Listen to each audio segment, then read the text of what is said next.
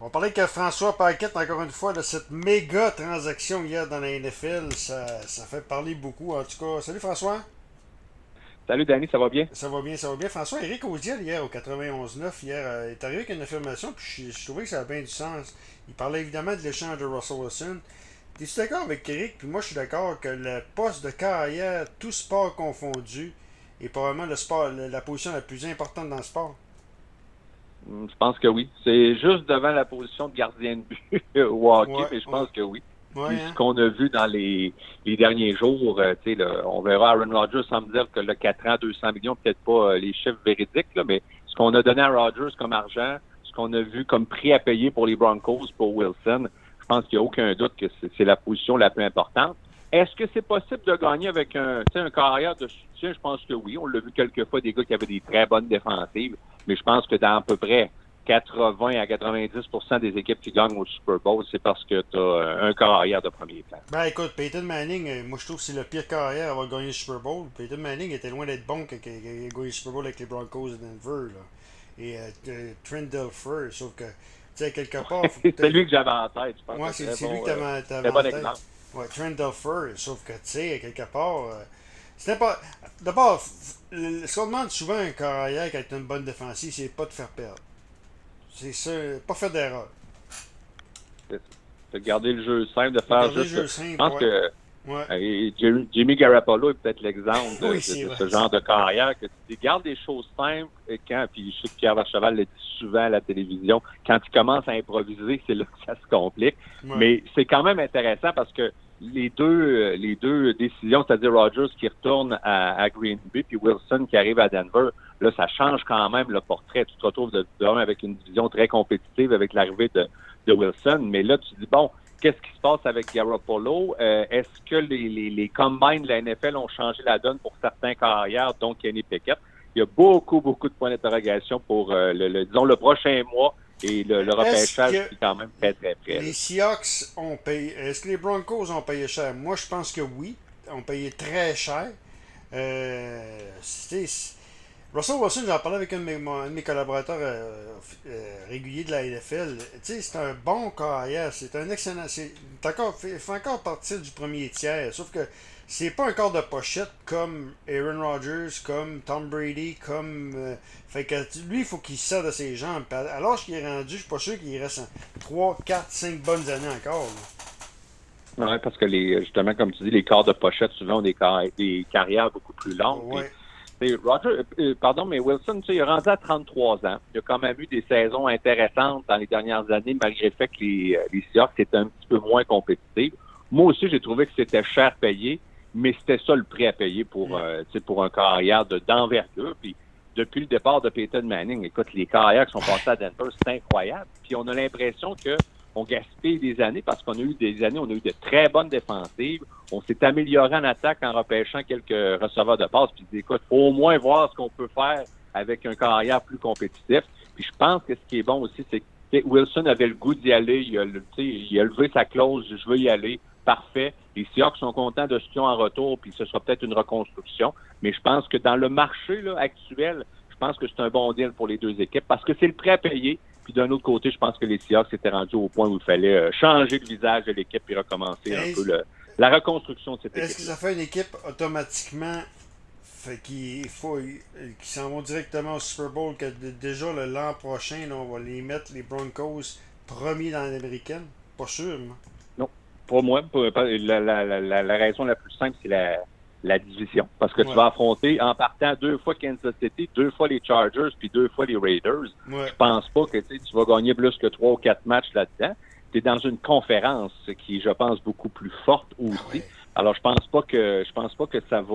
euh, oui, je pense que les Broncos ont des bonnes chances de participer aux séries. Parce qu'honnêtement, l'année passée, ils ont perdu probablement cinq ou six matchs par moins d'un touché. Là, où ils- Mm. des matchs où tu donnes juste 15 ou 16 points, mais que tu perds 16, 13, tu perds 17, 14. Puis je pense que ça fait d'une équipe une équipe beaucoup plus compétitive. Mais euh, de là à aspirer au Super Bowl, je suis pas convaincu que cette équipe-là, présentement, est meilleure que les, les Chiefs, les Bills ou euh, peut-être même les Bengals. Fait que, Ouais. ça va être une année très compétitive, mais je pense, Danny, que c'est pas impossible que l'an prochain, des, des équipes à 10-17 dans cette Ouais. conférence-là qui feront pas les Nos séries. Pats. entre, autres, entre, autres. Ouais, entre, autres, nos pattes, c'est qu'ils ont libéré Calvin Roy, ils ont libéré, ils ont libéré encore beaucoup de, de salaires. Dis-moi, euh, Aaron Rodgers, euh, non, avant de parler d'Aaron Rodgers, c'est-tu la plus grosse transaction de toi, là, que. Il y en a eu quand même des grosses. Matthew Stafford l'an passé, Robert Griffin III, Michel Turbinski. Mais c'est-tu la plus grosse transaction depuis Herschel Walker? Moi, je pense que oui. Ben, hein. Je pense que oui, mais Herschel Walker, c'était incroyable. Ah, le nombre de, de, choix et de, de, de noms impliqués. Mais c'est euh, ça reste quand même que tu sais euh, à une époque où dans le sport professionnel avec le plafond salarial, taxes de luxe puis toutes ces choses-là, on a l'impression que c'est de plus en plus rare qu'on voit ce genre de transactions-là.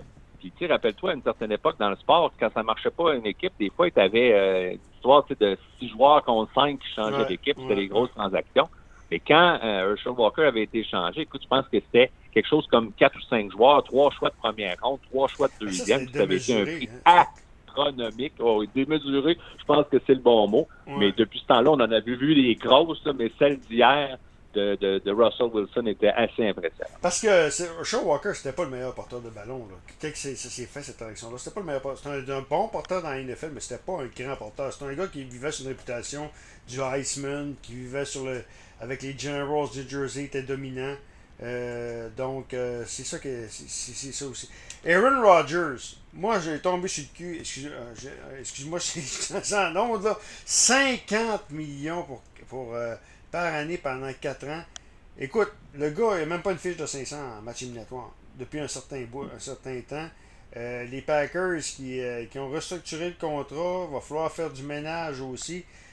moi, j'ai tombé en bas de ma chaise quand j'ai vu ce contrat-là, surtout que la fiche. Surtout que la fiche en match éliminatoire. Tu sais, puis t'as Jordan Love. Ça, c'est un méchant désaveu envers Jordan Love aussi. Là. Oh oui. Oh, euh, moi, je pense honnêtement qu'on n'aura pas le choix de l'échanger parce que, ah, tu sais, Rogers a dit euh, sur Twitter que, euh, tu sais, le 4 ans, 200 millions, c'était peut-être pas vrai, mais oui, qu'il allait retourner l'an prochain avec les Packers. Mais si c'est vraiment un contrat à long terme, je veux dire, Jordan Love n'a pas d'avenir là, mais il y a une chose qui est certaine aussi, c'est que Jordan Love n'est pas prêt, mais pas du tout. On l'a vu dans le seul match que joué contre les Chiefs, il était épouvantable. Puis je ne sais pas si c'est un, manque de progression ou si on commence à croire qu'il sera peut-être pas capable d'être un corps euh, de premier plan. Mais je comprends pourquoi les Packers ont fait ce, ce, ce, ce move-là. C'est un quart de concession, même s'il a gagné juste un Super Bowl, même s'il connaît des, problèmes en série. Mais le, problème, tu l'as mentionné, c'est vraiment le cap salarial. Parce qu'on avait déjà des problèmes. Là, c'est probablement la dernière année que Devante Adams va, jouer là parce qu'on lui a mis le, tag de joueur franchise. Fait qu'écoute, ça va être très compliqué de bien l'entourer. Mais je pense qu'on aimerait ça, puis c'est peut-être cette année que ça va se passer, que les Packers repêchent un joueur de premier plan, en première ronde, un joueur offensif. Depuis des années, c'est toujours des joueurs défensifs. On n'a pas donné grand-chose pour l'appuyer. Oui, puis c'est ça une belle année, je pense, pour prendre une chance, de donner, un, je pense, un receveur de passe de plus, parce que dans le champ arrière, on est quand même solide, puis euh, ça, ça reste une équipe qui est talentueuse, bien joué dans les dernières années en saison régulière, mais tellement décevante depuis je ne sais pas combien de temps en série. Mais comme je te dis, moi je le comprends. J'avais même dit à un de mes amis, moi je pensais qu'on allait lui donner quelque chose comme un an, 60 millions pour dire reviens un an. Mais je pense qu'on s'est dit on va être capable de donner moins d'argent si on lui donne un contrat plus long. Alors on verra si c'est vrai. Mais si j'ai bien lu, je pense que c'était 153 millions garantis sur les 200 si vraiment ce contrat-là est vérifié. C'est très, très. c'est de l'argent. C'est beaucoup, beaucoup d'argent de ce temps-ci. Surtout que le gars, il n'a pas. Euh, comme je, on risque de me répéter, en match éliminatoire, c'est pas été un grand résultat. Parler de, de, de, de, hockey, tu fais quoi, tout appelé Ken News? Là, je suis en train de lire un article ce matin qu'il va échanger Ben Chariot. Il l'a encore confirmé ce matin. Euh, donc, euh, tu fais quoi? C'est quoi l'identité du Canadien? Euh, sais-tu ce qu'on a vu sous Dominique Duchamp? Moi, je pense. Puis comment tu fais pour évaluer ça? Sous Dominique Duchamp ou sous Martin Saint-Louis? Moi, je pense que la vérité est quelque part entre les deux. Puis c'est demain, il faut qu'il parte. Oui, puis moi, je pense que c'est exactement ça. C'est quelque part entre les deux. Je pense que le Canadien, bien dirigé, avec pas mal tout le monde en santé, est un club qui peut faire les séries. Mais l'an passé, ça restait quand même de la chance de se rendre jusqu'en série finale. Le fait que le premier qui est parti, c'est Tyler Toffoli, pense que ça t'oblige aussi à continuer. Là. Toffoli avait quand même encore deux autres années de contrat. C'était un de ses meilleurs joueurs offensifs. Là, Chariot, c'est sûr, il faut qu'il parte sûr, sûr, sûr. Si Chariot veut revenir à Montréal, tu le signeras quand tu, à la fin de, l'été, au milieu de l'été, quand les séries seront finies, puis tu, tu, veux échanger à quelque part. Mais moi, je pense qu'il faut absolument que le Canadien poursuive. On ira peut-être pas aussi loin qu'on pensait. Tu sais, tout le monde disait, bon, Chariot, Petrie, mais là, après ça, contrat de Weber, contrat de Price, puis ci, puis ça, Lekonen, puis Arnia. Je pense pas qu'on va se rendre aussi loin que ça, mais il faut absolument continuer, surtout pour nos agents libres sans restriction. Moi, écoute, même si le Canadien gagnait tous ses matchs jusqu'à la fin de l'année, ça change rien. Il faut absolument que tu liquides, que tu ailles te chercher des choix, des bons jeunes. Mais comme je te dis, on ira peut-être pas aussi loin que prévu dans ce qu'on espérait être une reconstruction, mais je pense que les dernières semaines ont un petit peu euh, des changé des bons jeunes. Parce que là, si tu y vas avec des bons jeunes qui sont pratiquement prêts à jouer un tu sauves un an ou deux, tu accélères ta, reconstruction. Là. Euh, Donc, est-ce que c'est. Regarde, en masse des choix Regarde juste sa défense, si tu réussis à signer, Jordan Harris, puis à convaincre Norlinder de venir jouer euh, pour de bon en Amérique parce qu'il va jouer dans la Grande Ligue, tu sais, je pense que tu es capable de, de, laisser partir Chariot, de laisser partir Petrie? Oui, l'année prochaine, tu ne seras peut-être pas une équipe compétitive, mais au moins d'aller chercher des, des, des, choix, aller chercher des jeunes. En anglais, on dit des assets, avoir des, vraiment des, des pièces en main pour, euh, pour mieux rebâtir, pour mieux repartir. j'ai hâte de voir le dossier Weber parce que là, depuis quelques jours, on parle beaucoup que le Canadien euh, cherche preneur pour le contrat de Weber, mais évidemment, débarrasser d'un contrat, habituellement, ça va te coûter soit un choix, un jeune, ça dépend toujours du prix à payer, mais ça peut être intéressant. Ma seule inquiétude, c'est quand j'ai entendu dire, je ne sais pas si c'est Hughes ou Gorton, c'est un des deux qui parlait d'être très actif pour le marché des joueurs autonomes. Euh, écoute, c'est une année qui est très, très faible au niveau des agents libres. Les meilleurs sont tous des joueurs très âgés. ça fait aucun sens de changer Tyler Toffoli pour aller signer un, je sais pas, un Thomas Sartel ou quelque chose comme ça. Moi, j'ai un Chris Letang, Chris Letang. Mais, mais moi, j'aime pas l'idée, le temps. J'aime pas ça, moi. Le temps, Bergeron, puis tous ces vétérans-là, Giroud. T'as pas besoin de ça présentement c'est d'enlever du temps de glace à des jeunes qui en ont besoin dans un contexte où, même si tu signes le temps au Bergeron, tu seras probablement pas plus compétitif l'an prochain. C'est pour ça que moi, j'y crois pas. Mais évidemment, il y a des liens entre euh, anciens agents, joueurs, les Québécois et tout ça qui se font assez facilement. Fait qu'on verra, mais moi, j'espère qu'on va continuer pour au moins encore liquider euh, deux ou trois vétérans. T'as le dossier de Jake Allen aussi qui euh, le dossier de Jake Allen aussi qui va revenir bientôt. Jake Allen 3,5 millions. Montembeau, moi je pense qu'il pourrait être bah, encore là, ça dépend toujours de Carey Price. C'est toujours Carey Price la clé. Hein? Parce que Montembeau est prouvé qu'il pourrait être un gardien but numéro 2 dans la nationale. Peut-être pas un, Tandis qu'Allen, c'est plus fort.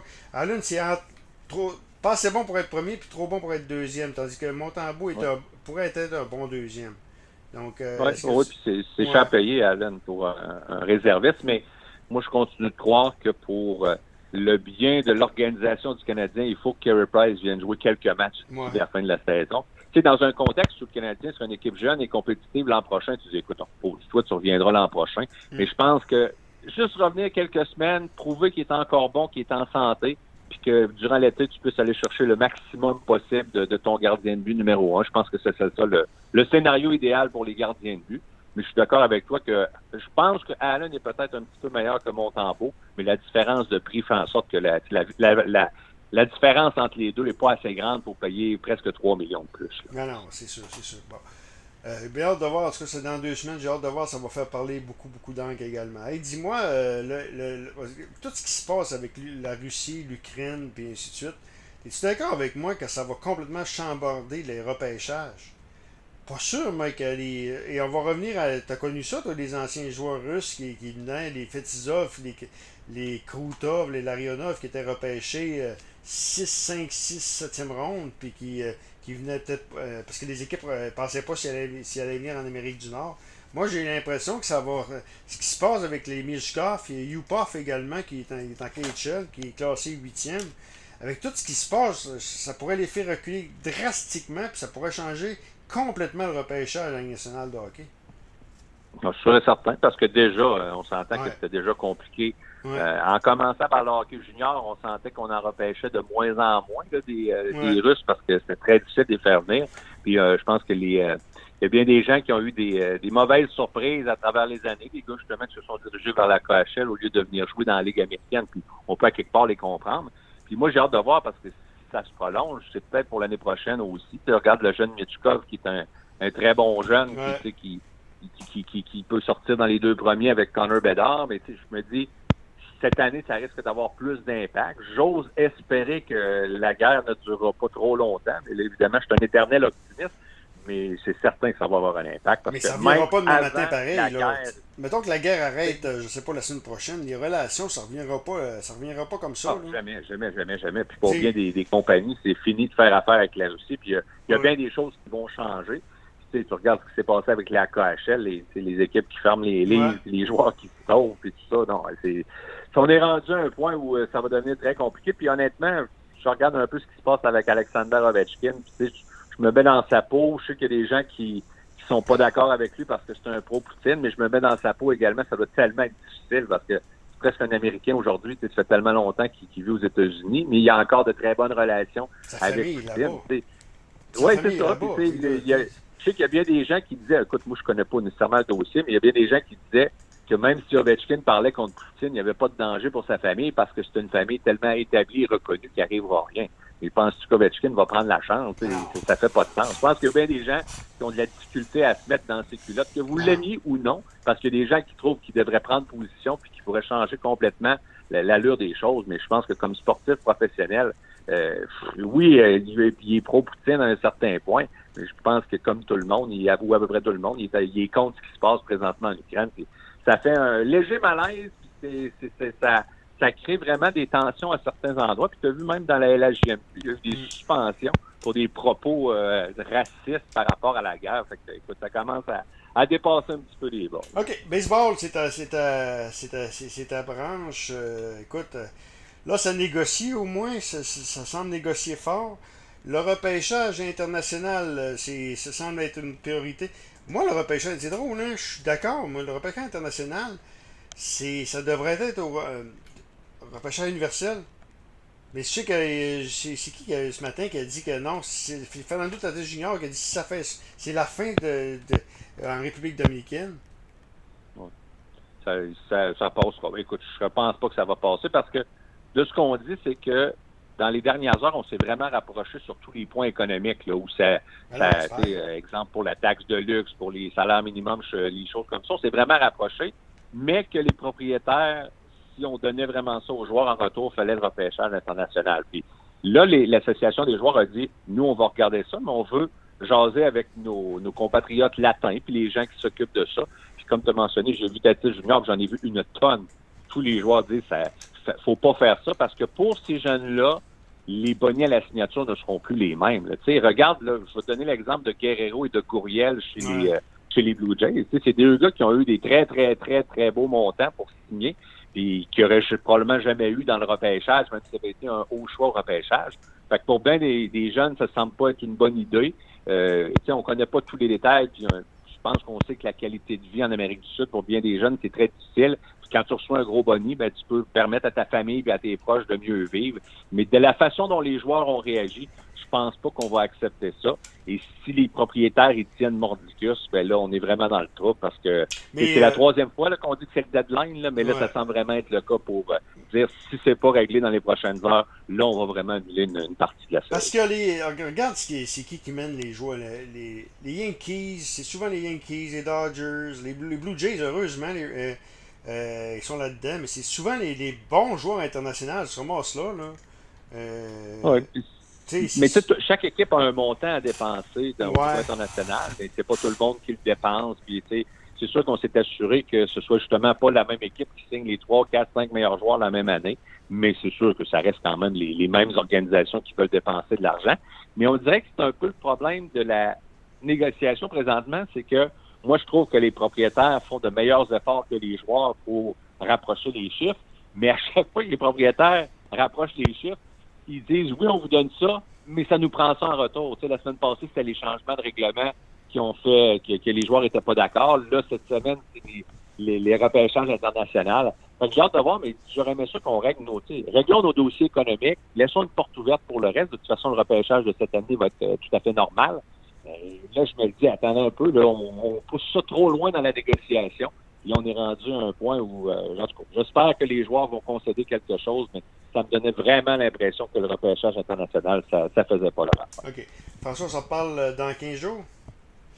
Pas de problème. Notre ami François Paquet.